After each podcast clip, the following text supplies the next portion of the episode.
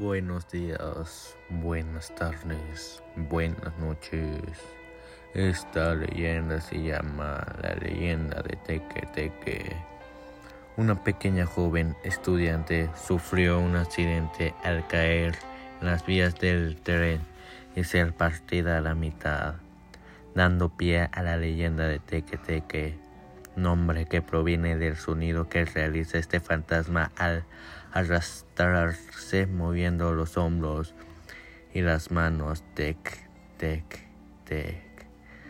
Es extremadamente rápida y si te la encuentras te perseguirá hasta alcanzarte y partirte a la mitad, ya que así no se sentirá sola y sabrá que alguien más como ella hay en este mundo.